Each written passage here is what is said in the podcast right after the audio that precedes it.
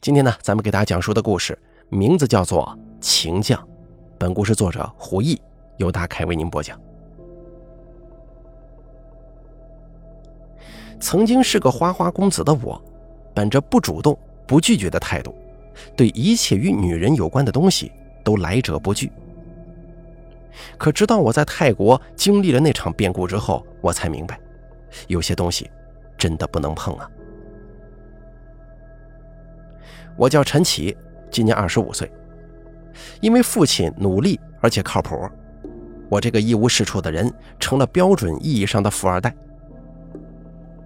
我这次来泰国的目的地是李府，我要在那里买一座房子，以报答多年来待我如亲生儿子一般的继母王姨。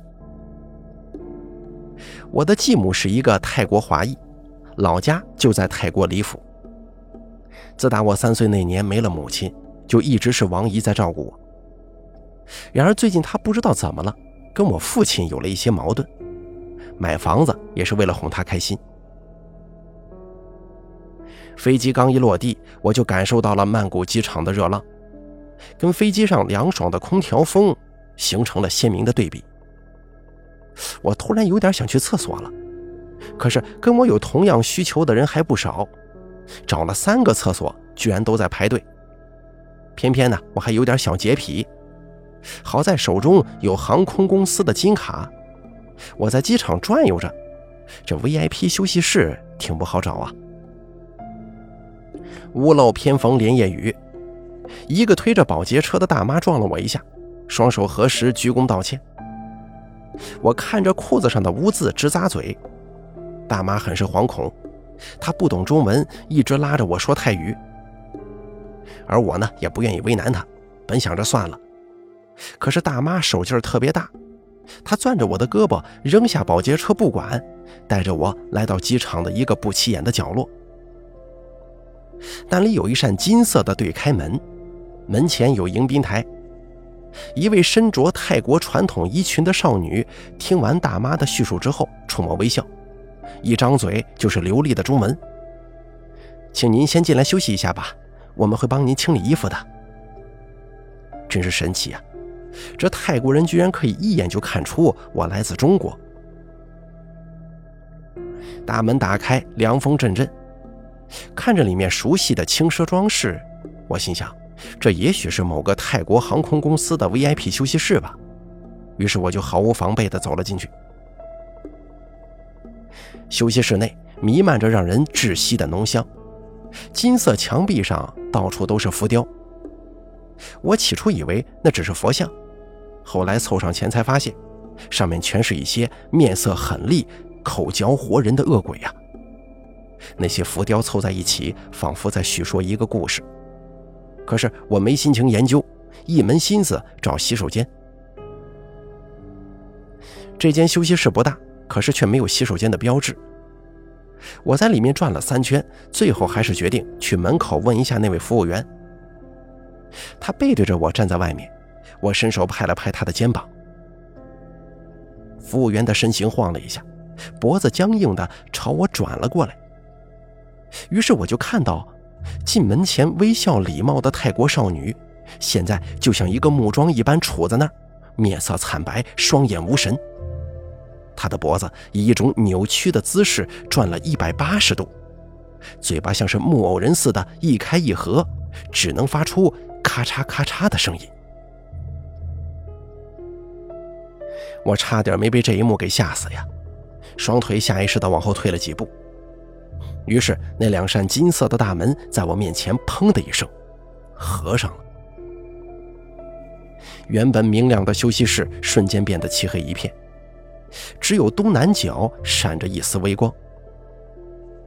我眯着眼睛走近，看到那里居然摆着一个小小的供桌，上面供奉着一个通体漆黑、三头多手的玩意儿。那玩意儿的眼睛啊，就像真人一样，黑白分明不说，还会跟着人转呢。我走到哪儿，他的眼睛就跟到哪儿。坏了，我恐怕是撞鬼了。一阵巨大的恐惧过后，我反倒平静了下来。我的大脑飞速转动，试图找到让自己摆脱险境的方法。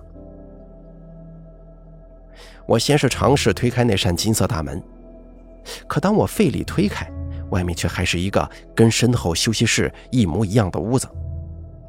东南角同样摆放着一个神龛，就像是老港片里面常见的鬼打墙。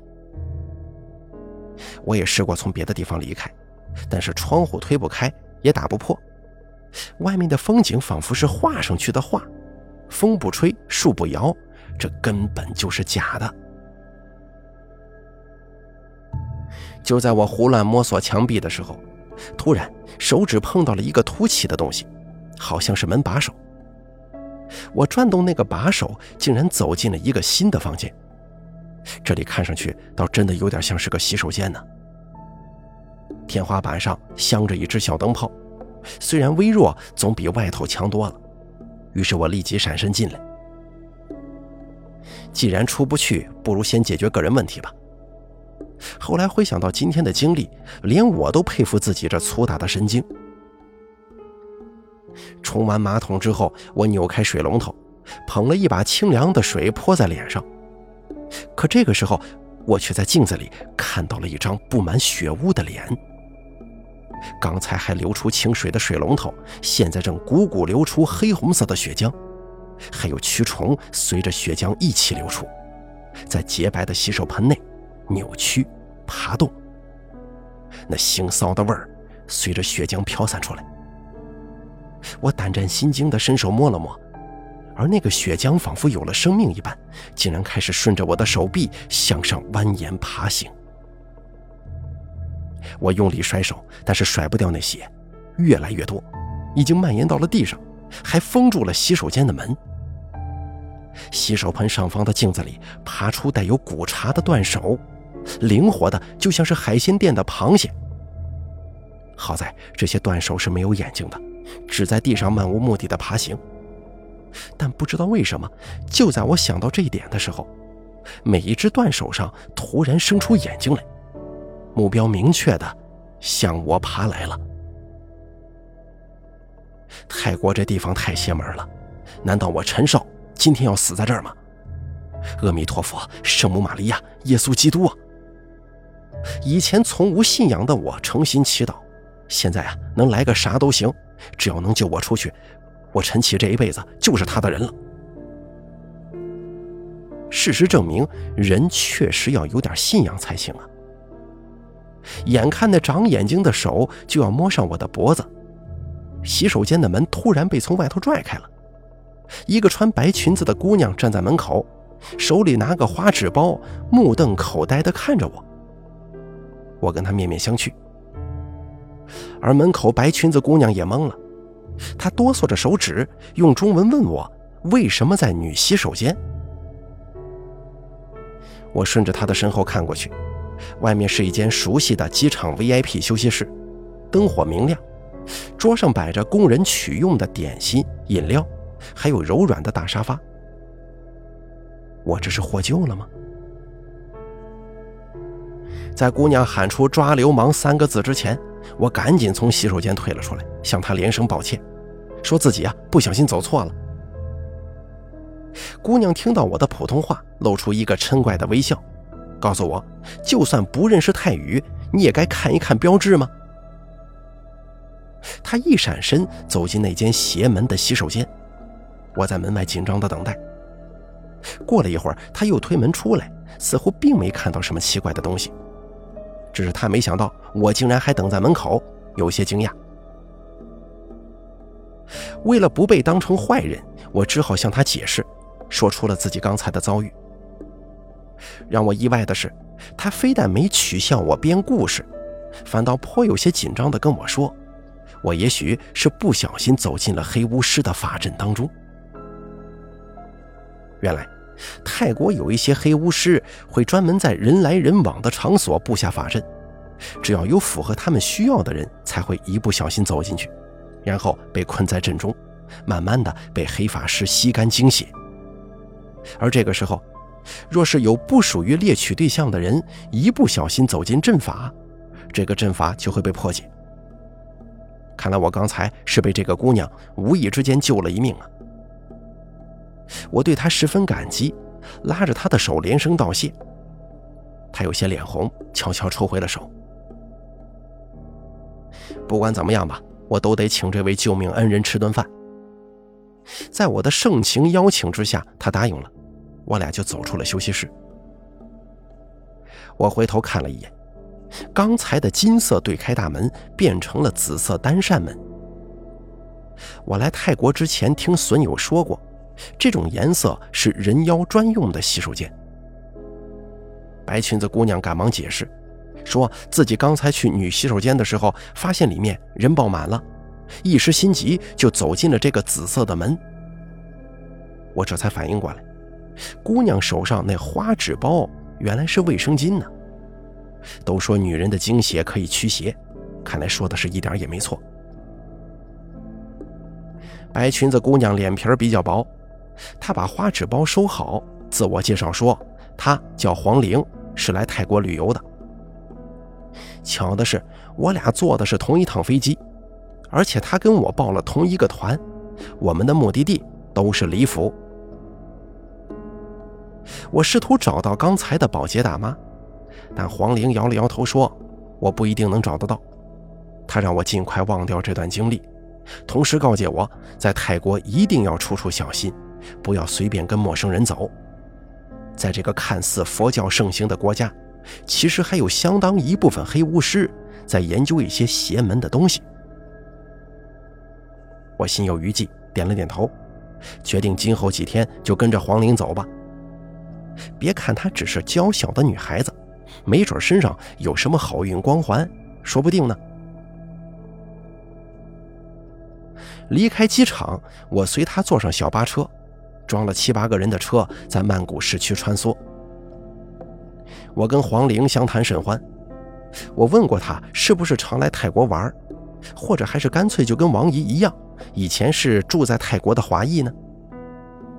黄玲否认了，她说自己这是第一次来泰国。可是我观察到，她在拜四面佛的时候，完全不需要导游引导，也没有购买任何祭品，而是带上鲜花串。在四面佛面前翩翩起舞，这种舞我曾见王姨在家中拜佛的时候跳过。她供奉的佛像干瘦枯黄，全然不像是庙宇当中的佛像那般慈眉善目。在曼谷逗留的这一日，我因机场的事儿有些意兴阑珊，所有的景点我都不下车，只在车里打游戏。黄玲体贴入微。每次从景点回来，都会给我带一些东西。作为回礼，我在酒店订了双人豪华海鲜餐，外加双人精油 SPA。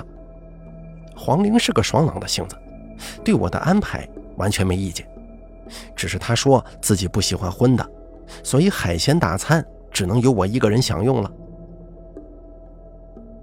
我吃着龙虾跟她聊天，见她面前的水果沙拉一块也没动。以为他不喜欢，我就叫来了服务生，让他点一些可口的。可谁知黄玲摇了摇头，说自己过于劳累，吃不下了，喝些水就行了。随后，他从包里拿了一瓶饮料给我，红色的碳酸饮料，颜色像浓厚的血浆，标签是我看不懂的泰文。这个饮料入口黏腻，也没有寻常碳酸饮料的清爽口感。还带着一些油脂的香气，这可真是奇了怪了。我号称酒吧小王子，这些年来什么档次的酒水没喝过呀？可是这带有油脂香气的饮料，我还真是头一回喝到。我咂了咂嘴，猛然发现这饮料的口感很像王姨近几个月煲的汤。我也不知道她都在汤里放了些什么。那汤带着浓浓的胶质感，连汤中的肉都软嫩香滑，只是口感略腥，我不喜欢吃。但是王姨说这东西对我身体好，每次都逼着我吃下去。这饮料是泰国货，王姨包的，也一定是泰国汤吧？我就这么琢磨着，发现黄玲给了我饮料，自己却一口不动，只喝清水。他向我解释说自己要减肥，我笑着摇了摇头，这女人呐就是爱美。从我见黄玲第一面到现在，她都穿着长袖衣服，说是防晒。做 SPA 的时候啊，黄玲跟我隔着一道纱帘，隐隐约约的我能看见她身体的曲线。我正想着这小妮子相貌平平，但身材不错呀。给她按摩的泰国妹子惊叫一声，随后冲了出来。我看见那妹子不停地甩着手，血滴滴答答的顺着她手指往下流。在看到我询问的目光之后，按摩的妹子似乎是有点惧怕我，她往后退了半步，然后用更加惊恐的眼神往黄玲的位置看了一眼，然后飞快地离开了。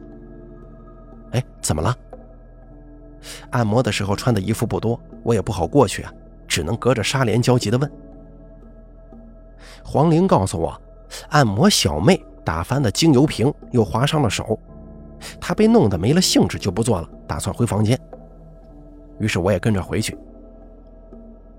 在路过前台的时候，本想找他们的负责人讲讲道理，可是，一路见到的服务员全都眼神躲躲闪闪。搞得我好像是寻衅滋事的流氓一样。第二日的例行游览也是很无聊的，好在有黄玲这个临时的旅伴，他仍旧很照顾我，把司机递过来的冰镇矿泉水拿走，全给我换成了昨晚喝的那种碳酸饮料。我在车上无聊的打着哈欠，让导游法萨给我讲一讲狂欢节大游行的来历。法萨笑着说：“等我们到了李府，他再讲，这样大家会印象深刻的。”我撇了撇嘴，身边的黄玲凑了过来，说自己知道一些，可以先讲给我听听。据他所说呀，李府的鬼其实是神。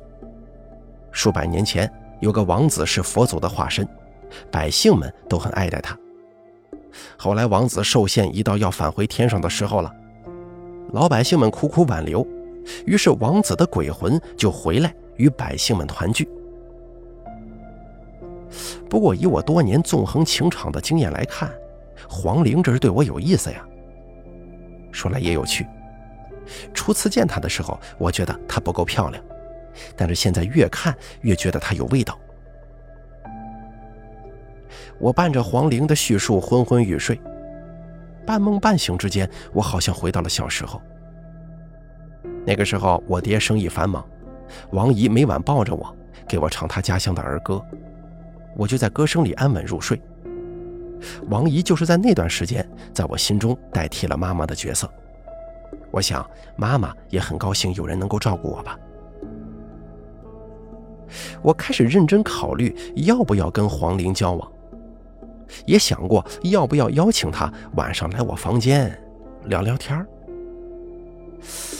但是看黄玲，她不像是随便的人，而且我还不想结婚。既然不想负责任，那就不要招惹人家好姑娘了。当时的我万万没想到，正是这点不多的节操，救了我一命啊！一天过后，明明什么都没做的我，浑身疲乏。于是啊，又做了一个精油。这次黄玲没来，她说自己要整理一下行李，为离府之行做准备。我以为他是不好意思总花我的钱，就没再邀请他，自己选了一个身材火辣的美女。但是因为英语不好，没挑单间，按摩做的无比纯洁。不知道是不是做 SPA 的时候选错了精油，上半夜我睡不着。下半夜，春梦、噩梦交替着做。噩梦当中，年幼的自己被哥斯拉一样的蜥蜴追赶；而春梦呢，说起来比较惭愧，我梦见自己跟黄玲衣着清凉的，哎，成年人都懂了。总之啊，一晚上没消停，直到坐上去李府酒店的车的时候，我的脑子还是昏昏沉沉的。车到达李府，前座一个女人兴奋地拍打车窗。我睁开眼睛，发现自己竟然靠在黄玲的肩头睡着了。我赶忙向黄玲道歉，她温柔地笑着，伸手帮我捏了捏后脖子。我心神荡漾地握住她的手，然而并没感受到什么细腻柔软，只摸到了好几个硬茧。哎，这年纪轻轻的小姑娘，穿着打扮也不差，也有钱出来旅游，怎么长了一双干农活的手呢？还没等我问出口，车窗外有人头上顶着盆状饰品，脸上戴着长长的彩色面具，手里还举着一个巨大的钉钉。泰国鬼节玩这么大的吗？黄玲适时为我解释说，这代表着土地肥沃。农作物产量丰盛，是祈求明年风调雨顺、粮食丰产的意思。我拿出手机疯狂拍照，我要传到群里，给我那帮狐朋狗友看看。这群跟我一样花爹妈的钱不眨眼的玩意儿，瞬间兴奋起来，好多人发出了订机票的截图。就在我调侃他们的时候，王姨给我发了消息，问我是不是已经到李府了。我以为是旅行社告诉他的，就没当回事儿，发了一张自拍照给王姨看。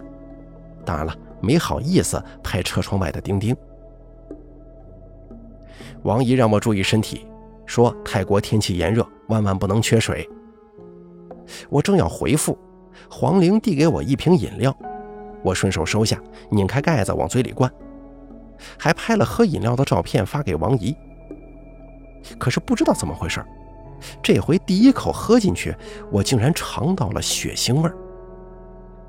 是我的嘴唇，又麻又疼，裂开了口子。这是我从小常得的毛病。我嘬了嘬下嘴唇，不以为意。而王姨没再给我回消息，反倒是黄玲的手机震动了起来。她把手机拿在手里看，而我的注意力全被车窗外的那些钉钉给吸引过去了。只是拍照的时候，我从车窗反光里看见黄玲正盯着我，嘴角上勾，眼神诡异。但是，一回头又看见他正在低头打字。我的后脖子一阵麻痒，伸手抓了抓，摸到几个手指头肚这么大小的包。我从法萨那里买了一瓶据说止痒很有用的青草膏，涂抹一下。包虽然很快没了。但是麻痒的感觉一直都在，我用手抓来抓去，感觉好像有虫子躲着我的手指，总在我抓不到的地方爬行。见我实在难受，黄玲用指甲轻轻帮我抓，我舒服的长叹一口气，麻痒感随着黄玲的指甲在一点点的抽离。刚才还精神百倍的我，只觉着骨头都被黄玲给抓软了。人也不愿意动，只想靠着黄玲。车上有人要提前下车，感受一下鬼节大游行的氛围。法萨同意了，但他强调大家要遵守泰国本土的规矩和忌讳。下车之后不要随便吃别人给的东西，万一想接受，也要先在胯下过几遍之类的。他还说，在鬼节期间，鬼魂会回到人间游荡。用咱们中国人的话来说，就是百鬼进出，一生邪祟，生活饮食方方面面都得需要注意。我对那些假钉钉十分感兴趣。再说我来李府另有目的，所以虽然身上发软，还是决定下车。而车上的男士也纷纷怂恿自己的女伴。我转头看向黄玲，而她要回酒店。我开玩笑一般的去拉他，手才碰到他的左臂，他就皱着眉头哎呦了一声。我觉得自己没用多大力气啊。黄玲脸上的痛苦神色一闪而过，我没再勉强她，兴冲冲的下了车。说来也奇怪，下车之后啊，这个精气神儿仿佛瞬间回到了身体当中，再也没有那种浑身发软的感觉了。我摸了摸后脖子。刚才麻痒的地方有几道细碎的划痕，哟，这小丫头指甲够厉害的呀，这都给我划破了。大街上四处张灯结彩，许多本地人在街边涂画面具。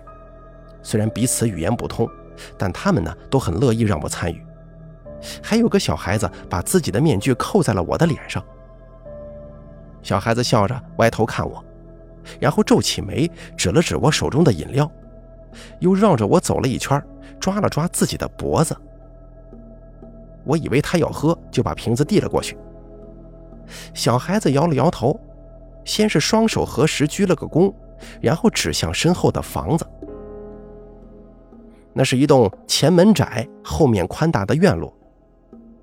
法萨说过，很早以前泰国这里啊是按照前门的宽度收税的，所以许多人家会把前门修建得很窄。啊，不过现在倒没这个规矩了。在来之前，我已经找跨国房产经纪人仔细了解过泰国购房的流程。王姨不知道，为了给他买房子，平日里吊儿郎当的我发狠接了半年私活，每日卑躬屈膝地伺候甲方爸爸。现在我也是一个能做出五彩斑斓的黑跟炫目艳丽的白的设计师了。其实啊，我卖两块表就够买房子的，那钱不是自己赚的，没意义。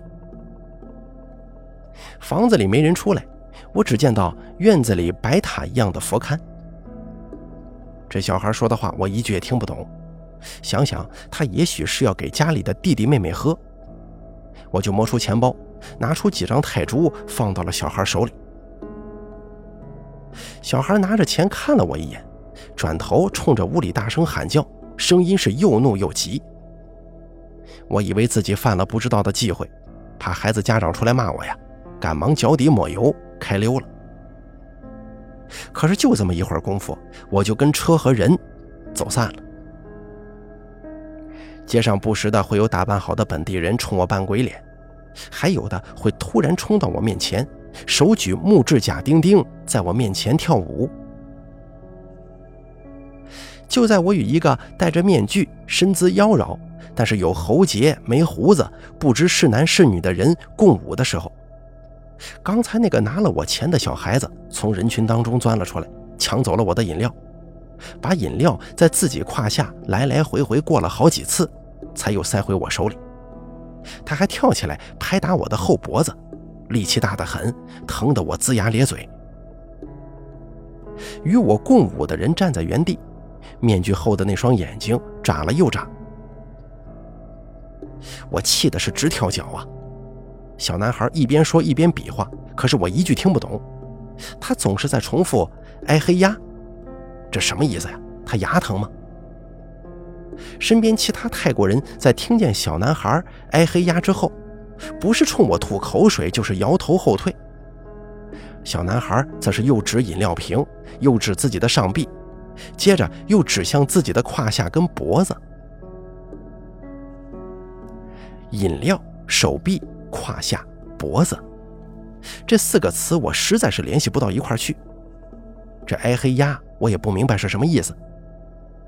但是看周围人的反应，估计是骂街的粗话吧。小男孩再次跳了起来，我本能的反手捂住后脖子逃跑，惹不起咱躲得起呀。此刻街上的人越来越多，我被挤得踉踉跄跄，正准备往人少的路边走。突然，腰侧被人推了一把，险些摔倒的我很快就被人群淹没。泰国天热呀，甭管是本地人还是游客，穿的都不多，人与人贴得近了，身上满是滑腻腻的臭汗。我被撞得晕头晕脑，再次反应过来的时候，已经来到了一条小巷子前了。跟外面的热闹相比，这个小巷子冷清得很。风顺着小巷墙壁吹过来，阴冷入骨。我狠狠地打了个哆嗦，抬头望向天空。这会儿正艳阳高挂，小巷两侧高高的墙壁内种着不知名的热带树木，那宽大的叶片把阳光切割成一块一块的，让这巷子里头分外阴凉。这条巷子的位置不错，我盘算了一下，打算把买房目标定在这里。我越走越觉得舒服，胸中计划着看好房子之后该怎么骗王姨过来签字呢？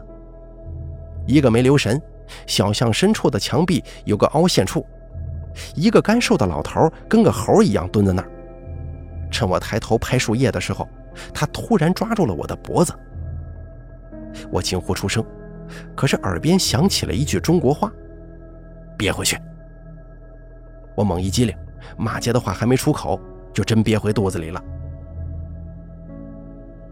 我上下打量了一下这个老头，他坐在竹椅上，竹椅后是一大块白布，从凹陷处两侧的墙头直垂到地上。这白布上画了一个巨大的钉钉，就跟街上游行的那些人手中举的一模一样。好好的墙砸个坑，挂个鸟，这一定不是什么正经老头。老头的手还攥着我的脚脖子。说来也奇怪，看起来干瘦的他手劲儿特别大。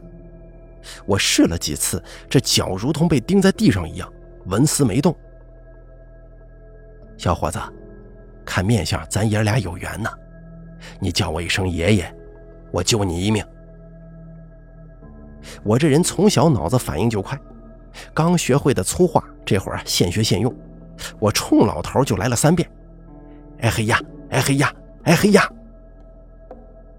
老头愣了愣，说道：“原来你知道。我知道个屁呀！我本不想理他，但是老头怕我跑了，又从竹椅上站了起来，手改成抓我衣领。原来呀，那墙壁上的凹陷还真是他家院门。不知道为什么，他用白布当门帘还画了那么一个玩意儿。老头把我扯进带有明显中国风装饰的院子。”院中也有佛龛，他让我坐到茶桌边与佛龛对面相望。不可避免的，我看见了佛龛当中供奉的佛像。那是个黑漆漆的玩意儿，全身上下只有脸上贴金，有五只眼睛，四个耳朵，脑袋上还插着一根棍儿。我打了个哆嗦，在机场我就见过长相不友好的神像。这老头供奉的恐怕也不是什么正经玩意儿。老头给我倒了一盏热茶，我赶忙摇头，他却自顾自地喝了起来，眯着眼睛打量我，问我是不是自己一个人来泰国旅游的。我顺口胡扯，说是跟朋友一块来的。可谁知这老头只是冷笑，他根本不相信我说的话，还告诉我说：“你。”中了降头，我才不信他胡扯呢！迈步往外走，右手才掀开白布钉钉帘，左手就被老头泼了热茶水，饮料瓶子当时掉地上了。我捂着左手跳脚，也顾不得什么尊老爱幼，脏话顺嘴就说出来了。老头看都没看我，仍旧坐在原来的位置上喝茶。还没有继续纠缠。我也不愿意跟他一般见识，甩着左手从小巷里转出来，顺着路牌很快就找到了酒店。不得不说呀，泰国真的跟我八字不合。先是曼谷机场撞鬼，进了走不出的法阵；到李府又嘴唇干裂，再碰见了一个贪得无厌的小男孩。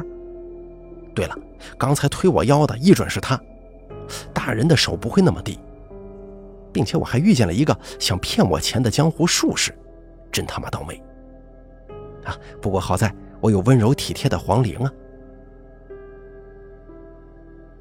回到房间收拾好自己之后，我换上了一身高级定制的休闲西装，敲响黄玲的房间门，邀请他去楼下的西餐厅共进晚餐。黄玲换上了泰国传统服饰。这个传统服饰是我记忆里王姨常穿的那种款式。我看着黄玲在左臂上缠绕成玫瑰的红色丝巾，越发衬托出她皮肤的白皙细腻了。她顺势挽上了我的左臂，我那被烫伤的手背贴到柔滑的泰丝上，摩擦的生疼。在饭店坐定，问过黄玲之后，我点了一条清蒸海鱼。又给自己要了一份脆皮烤乳猪，还要了沙拉跟红酒。此时太阳尚未完全落下，街上狂欢的人越来越多。黄玲选了一个靠窗的桌子，这样就能看见街上游行的队伍了。我喝了口红酒，感觉眼前的黄玲越看越漂亮。在给她倒冰镇矿泉水的时候，我摸了一下她左臂上的丝巾。黄玲再次小声惊呼。我发现她左臂好像是不怎么敢活动的样子。拿起红酒杯，我想喝一口，可黄玲却笑吟吟的给我倒了饮料。在仰头喝饮料的时候，我眼睛的余光看见黄玲伸出舌头，那猩红的舌尖一勾，卷走了筷子上的鱼眼睛。我不知道是不是自己眼花了，他那舌尖就像蛇一样，又细又长，还分叉呢。路过的服务生高声惊呼，我转头去看，那服务生一边往地上吐口水，一边说着泰语。还是我听过的那句“哎嘿呀”，而盘子里的清蒸鱼果然没了眼珠，配上惨白的鱼身，看着很吓人。我揉了揉眉心，再次抬起头来，黄玲慢慢的吃着沙拉，舌头跟正常人没啥区别啊。看来我真的是眼花了，但是我今天反复的听见“哎嘿呀”，还是让我觉得奇怪。这个时候，窗外游行队伍吸引了我的注意力。原因没别的，这群人三五个一组，手上托举着更大的钉钉，那个尺寸、那个做工、那个逼真程度，咱就不说了。一、二、三，就在我没出息的数着外面的模型的时候，我在队伍当中发现了那个老头。他一手举着旗子。一手拉着个小男孩，嘿，就这孩子拿了我的钱，又把饮料放在胯下恶心我，还把我推进小巷子里。这爷俩隔着玻璃冲我比比划划，像是在挑衅。这会儿我手背又开始疼了，一股无名火起，我站起身，不顾黄玲的阻拦，冲下了楼。穿过兴奋的人群，脑袋上顶着钉钉，我抓住了老头的领口。可是这老头根本就没有要跑的意思。小男孩又蹦又跳，嘴里说着粗话。我的举动引来了一群看热闹的人，他们很快发现了我这个游客的身份，开始对我指指点点。接下来人越聚越多，我心中隐约开始有点担心。咱毕竟是身在异乡啊！我松开了老头的领口，准备教训他几句就走。可没想到，他反手一把把我抓住，那个意思是要把我拖走。我哪能吃这个亏呀？拼命甩了一下手，拨开人群，回到了酒店。黄玲还在原位上坐着，她没发现我回来。我看见她低下头，仔仔细细地嗅闻面前的那盘鱼，然后拿起筷子，飞速地挑开鱼头，再次伏低身子，发出吸的那种动静。服务生都躲在厨房门口，用手指着黄玲，嘴里说着泰语。我唯一能够听清楚的词，仍旧是那一句“哎嘿呀”。片刻之后，黄玲挺直腰背，拿起餐巾纸按压嘴角，又扶了扶左臂上滑落的丝巾。红色玫瑰花之下，是鲜血淋漓的伤口。那伤口边缘整齐，微微裂开。像是婴儿嗷嗷待哺的嘴，这伤口看着是新的，甚至都没怎么缝合。我开始起疑心了，也没了别的心思。回到宾馆之后，我嘴唇的裂口开始疼痛，但是那个疼劲儿一会儿就过去了，取而代之的是一阵麻痒感，就跟今天在车里的时候脖子的感觉一样。我抿着嘴体会了一下，觉着好像有什么东西在裂口处蠕动。这嘴上不能抹青草膏啊！我一个大老爷们儿也没有带润唇膏的习惯，也就没太当回事儿，睡过去了。迷迷蒙蒙当中，有人在我耳边一声声地叫着我的名字。我从床上坐起来，发现声音来自窗外。我与黄玲房间相连的泳池，我赤脚走到窗边，拉起纱帘。有人从泳池冒了出来，乌黑的头发散在身上，基本上没遮住什么。我不由自主地靠近他，发现那个人正是黄玲。他伸出两条白嫩嫩的胳膊，手臂柔软，像蛇一样缠绕着我的脖子。我舔了舔嘴唇，想把黄玲抱进屋子。我的右手已经触摸到了她的肌肤，冰冷光滑。但奇怪的是，那种触感特别奇怪。明明看起来光洁的肌肤，怎么摸上去仿佛像是生了鳞片一样？然而，我的左手背烫伤的位置骤然疼了起来，鼻腔内涌入香臭混杂的味道。黄玲在幽怨地看着我，左臂上突然崩开婴儿嘴一般的伤口，散发出浓重的血腥味。我一边大叫，一边把黄玲往外推，但是她的力气出奇的大，一个劲儿的把嘴往我脸上凑，猩红的舌头细长分叉，顺着我的鼻孔钻进来，像是要探入我的脑中。我面前的这张脸开始扭曲变形了。一会儿是青春洋溢但眼神幽怨的黄玲，一会儿是爬满皱纹却眉眼慈祥的王姨。腐臭的味道从舌尖而来，我干呕两声，没控制住，吐了人家一脸。接下来就是梦醒了，我发现自己好好的躺在床上，身边满是呕吐物。我先是听见一阵爪子搔抓的声音。接着听见有人在敲门，是黄玲。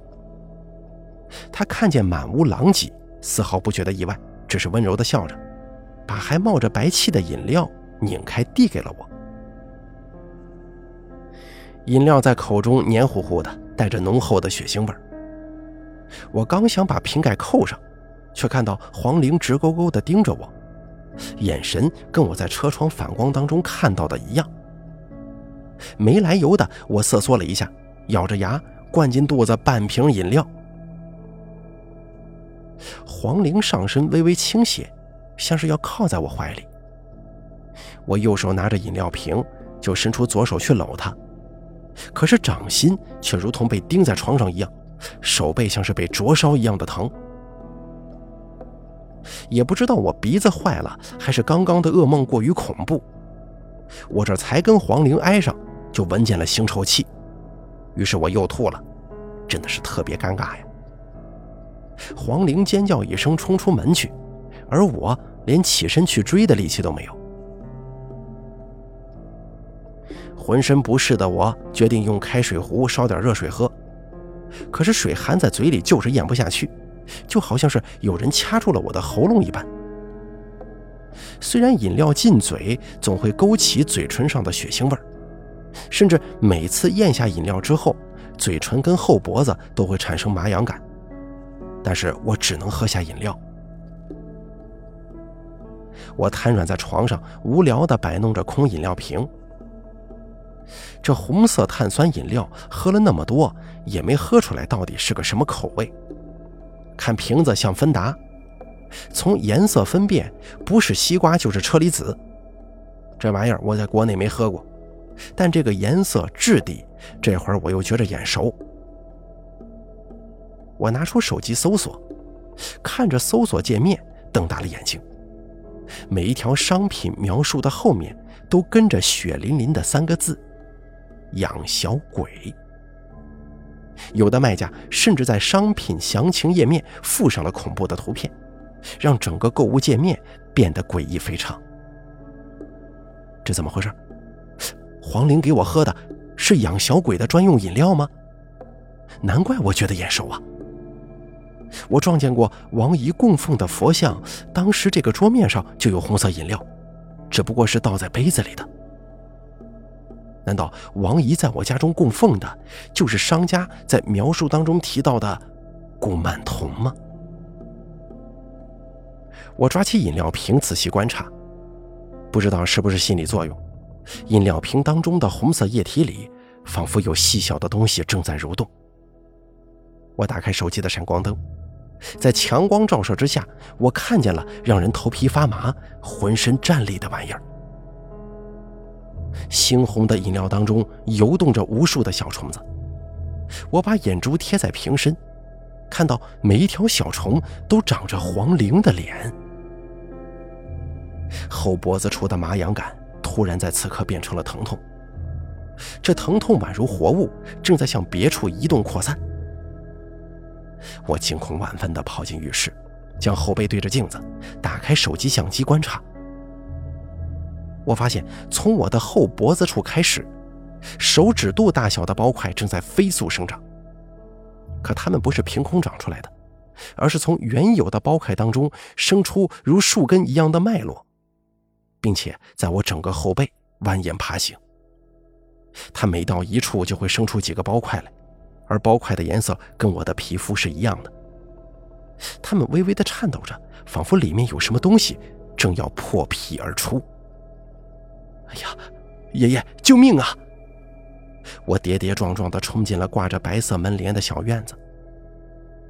那个老头见我去而又返，损了我一顿。我顾不得丢人了，猛地扑到他脚边，抱住他的腿。他把手中的茶盏递给我。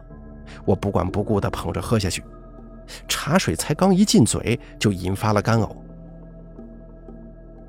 这老头格外嫌弃我，说让我滚到一边去吐。怕死的我四肢着地，爬到了院子一角，翻江倒海的开始吐了。从昨天晚上吐完以后，直到现在，我只喝了饮料跟茶水，但这会儿吐出来的却是手指那么粗的血块。这血块一接触地面，就开始缓缓蠕动。老头从佛龛上拿下了五眼四耳金面顶棍佛，我也不知道这个叫法对不对啊。他放到我身旁，打了个响指，那佛像脑袋上的棍子就烧起来了。这个时候我才看明白，那佛像其实是一根蜡烛。地上的血块发出吱吱的声音。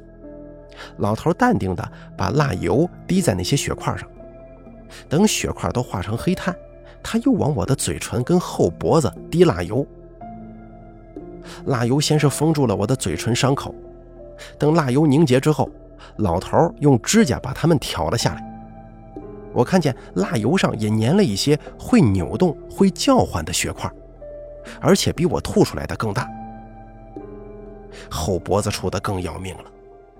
我先是觉着滚烫的蜡油滴在身上挺舒服，又接着感觉到仿佛有什么东西在我后背皮肤内扭动，不疼，但是很怪异。接着，老头再次用指甲挑起蜡油，摔在我面前。这次不是血块，而是一条扭动的虫子，很像是蛔虫。仔细看后，我发现这些虫子其实都来自于同一个母体。就像我在酒店浴室里看到的那样，它们宛如树根一般互相链接，像是人身体内的血管。老头摇头叹息，他开始烧水泡茶。我这次不敢矫情了，疯狂往嘴里灌茶水。老头刚开始不说话，等我喝了三五盏茶以后，才慢慢的开了口。他问我最近一段时间。饮食跟以前有没有什么不同？我皱眉回忆，要说有不同，就是王姨的汤了。以前王姨熬的汤不是那种口味。你这次为什么来泰国呀？是谁让你来李府的？到泰国以后发生的事儿都说出来。老头皱着眉，手指在桌上画了个图案，然后让我左手掌心紧贴在这个图案上，又往我身上撒米。我只好把来泰国买房子、到机场遇鬼、再遇到黄玲的事儿一五一十说了，丝毫不敢隐瞒。在我说出王姨本是泰国华裔，平日里有供佛牌跟古曼童的时候，老头打断了我。他问我那佛牌是什么样子的，我告诉他就是很瘦很瘦、黄不拉几，而且面容很厉。老头摇着脑袋。说那不是佛牌，是阴牌，还说王姨不是好人。我斥责老头瞎说。他按住我的左手，以免我因为情绪激动而让掌心脱离那个图案。他眯着眼睛，说要先给我讲讲我刚才吐出来的是什么东西，还说等一会儿啊，我就知道他说的对不对了。那些东西是泰国人说的降头，而且这种降头有个独特的名字——埃黑鸭，翻译成中文的话就是蜥蜴。我冷汗直流，问老头：“我喝的那红色饮料是不是就是降头啊？”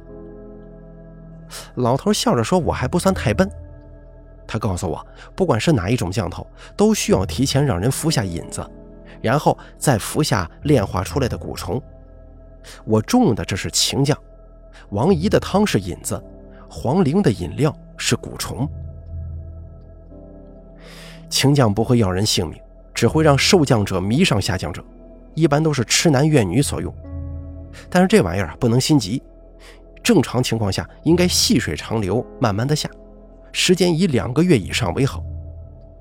而给我下的人呢，急于求成，用了比较阴毒的办法，他是割了自己的肉，再加以精血饲养蜥蜴。并在蜥蜴身体上培养蛊虫，这种情降一旦成功，我恐怕活不过三十岁。我想到黄玲用丝巾遮掩左臂，又想到第一次在机场遇到他的时候，他手里拿的花纸包，恍然大悟了。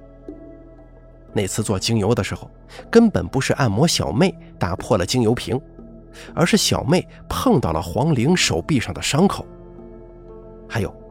我几次听见有人说“哎嘿呀”，就是当地人识破了这个。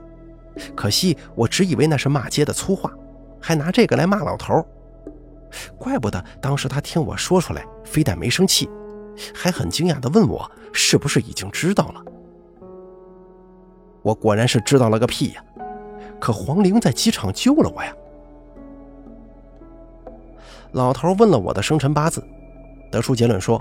我那天容易招邪祟，在机场是巧合，黄玲应该早就盯上我了，在机场发现我出事了，怕别人抢先一步把我弄死，于是赶忙去救的我。至于我是出国之前服下了引子，眼下虽然蛊虫驱除了，但引子还在，这引子比蛊虫还厉害。老头还问我：“你来泰国之后，没有人告诉你？”陌生人给你吃食的时候，要先在胯下过几次吗？我听了，但我当时没信呢。难怪我会越看黄陵越顺眼，这不是我品味变了，也不是黄陵真的那么好，是降头在作祟。老头开始在我身边点蜡烛，一边点一边给我解释，说这叫五眼四耳金面烛，是阿赞。也就是大师亲手做的，专门克制蛊虫。我看着蜡烛的火苗，耳边突然传来黄玲唤我出去的声音，还有动物的爪尖搔刮地面的动静，就跟我做噩梦之后听见的一模一样。原来那个时候我的窗外真的有东西！我咬着牙不回答。白布丁丁门帘被掀开，黄玲面色阴沉地走进院子。她身边跟着一只一米多长的蜥蜴，蜥蜴的舌头猩红，细长分叉，跟黄玲吃鱼眼睛的时候，还有我梦里梦见黄玲要亲我的时候，一模一样。陈启啊，你不听我话了吗？黄玲的声音突然变了，这声音我可太熟了，是王姨的。我崩溃了，难道一直跟我暧昧的女人是王姨假扮的？没等我想明白，蜥蜴就在黄玲的指挥之下围着我慢慢转圈每当他那细长分叉的舌头要接近我，五眼四耳金面烛的火焰就会猛然蹿高，而蜥蜴就会缩回舌头，看起来十分畏惧。我紧紧张张地盯着蜥蜴，只听老头说：“降头这东西害人害己呀，不如放手吧。”我看见黄玲停下脚步，死死咬着嘴唇。老头指着地上的蜡烛，说：“蛊虫已经清理掉了，同样的降头不能对同一个人用两次。”我牙关紧咬，生怕黄玲还有后招。黄玲面色愤怒又哀怨，但终究还是离开了。我长舒一口气，但是老头却告诉我，事情远没结束，我体内的瘾子根深蒂固，要彻底根除才行。在我的再三恳求之下，老头同意随我回国走一趟。他带着我在家中四处搜寻了一天。不仅找到了王姨供奉在小柜子中的阴牌顾曼童，还在冰箱冷冻层底下发现了一团带着皮的血肉，在王姨床底下找到一只四爪被钉在地板上但仍旧没死的蜥蜴。我父亲本就被我的叙述吓得面色涨红，看见这些更是当场就犯了心脏病。老头说：“这阴牌是正经货。”是加了骨灰、湿泥所烧成的，那团血肉就是引子，因为引子要跟蛊虫相配合，有血缘关系最好，还得是同一部位的肉。至于蜥蜴，是养蛊人最常用的，看蜥蜴的年龄，怕是比我小不了几岁啊。我当时胃中翻江倒海，原来我不光吃了黄玲的精血和肉，还吃了王姨的。可王姨为什么要这么对我呢？我是真的拿她当妈妈。我去泰国也是想买房子送给她，作为惊喜礼物的。父亲缓过来一些之后，给我讲了不少从前我不知道的事儿。当年王姨因为自己养的猫发情抓伤了她，就把猫活活摔死，还剥了猫的皮做成了抱枕。父亲也是从那件事情之后，发现王姨这个人呢，性格偏激。他喜欢把所有的一切都牢牢攥在手中，不管对方是死是活。我父亲原本早有离婚的意思，但他怕王姨会因此报复我，所以只跟王姨分房。在立遗嘱的时候，也是因为心有芥蒂，所以没给王姨多少。看来遗嘱就是王姨准备下决心坑害我的导火线了。至于黄玲，在找私家侦探调查之后，我们才知道。王姨第一任丈夫是泰国黑巫师，而黄玲就是他俩的孩子。他们母女俩不知道是一直有联系，还是在我父亲立下遗嘱之后联系上的。总而言之，母女俩决定冲我下手。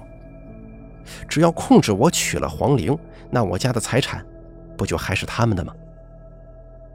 说来说去都是一个“利”字闹的，只可怜我还要在这暗无天日的小黑屋待上半年。才能彻底去除干净身上的余毒。半年之后，我恢复了健康。从那之后，我再也没见到过王姨，也没再见到过黄玲。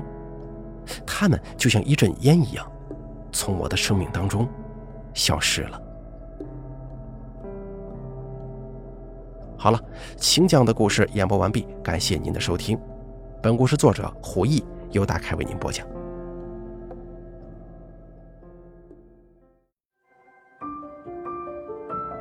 本期故事演播完毕。想要了解大凯更多的精彩内容，敬请关注微信公众账号“大凯说”。感谢您的收听。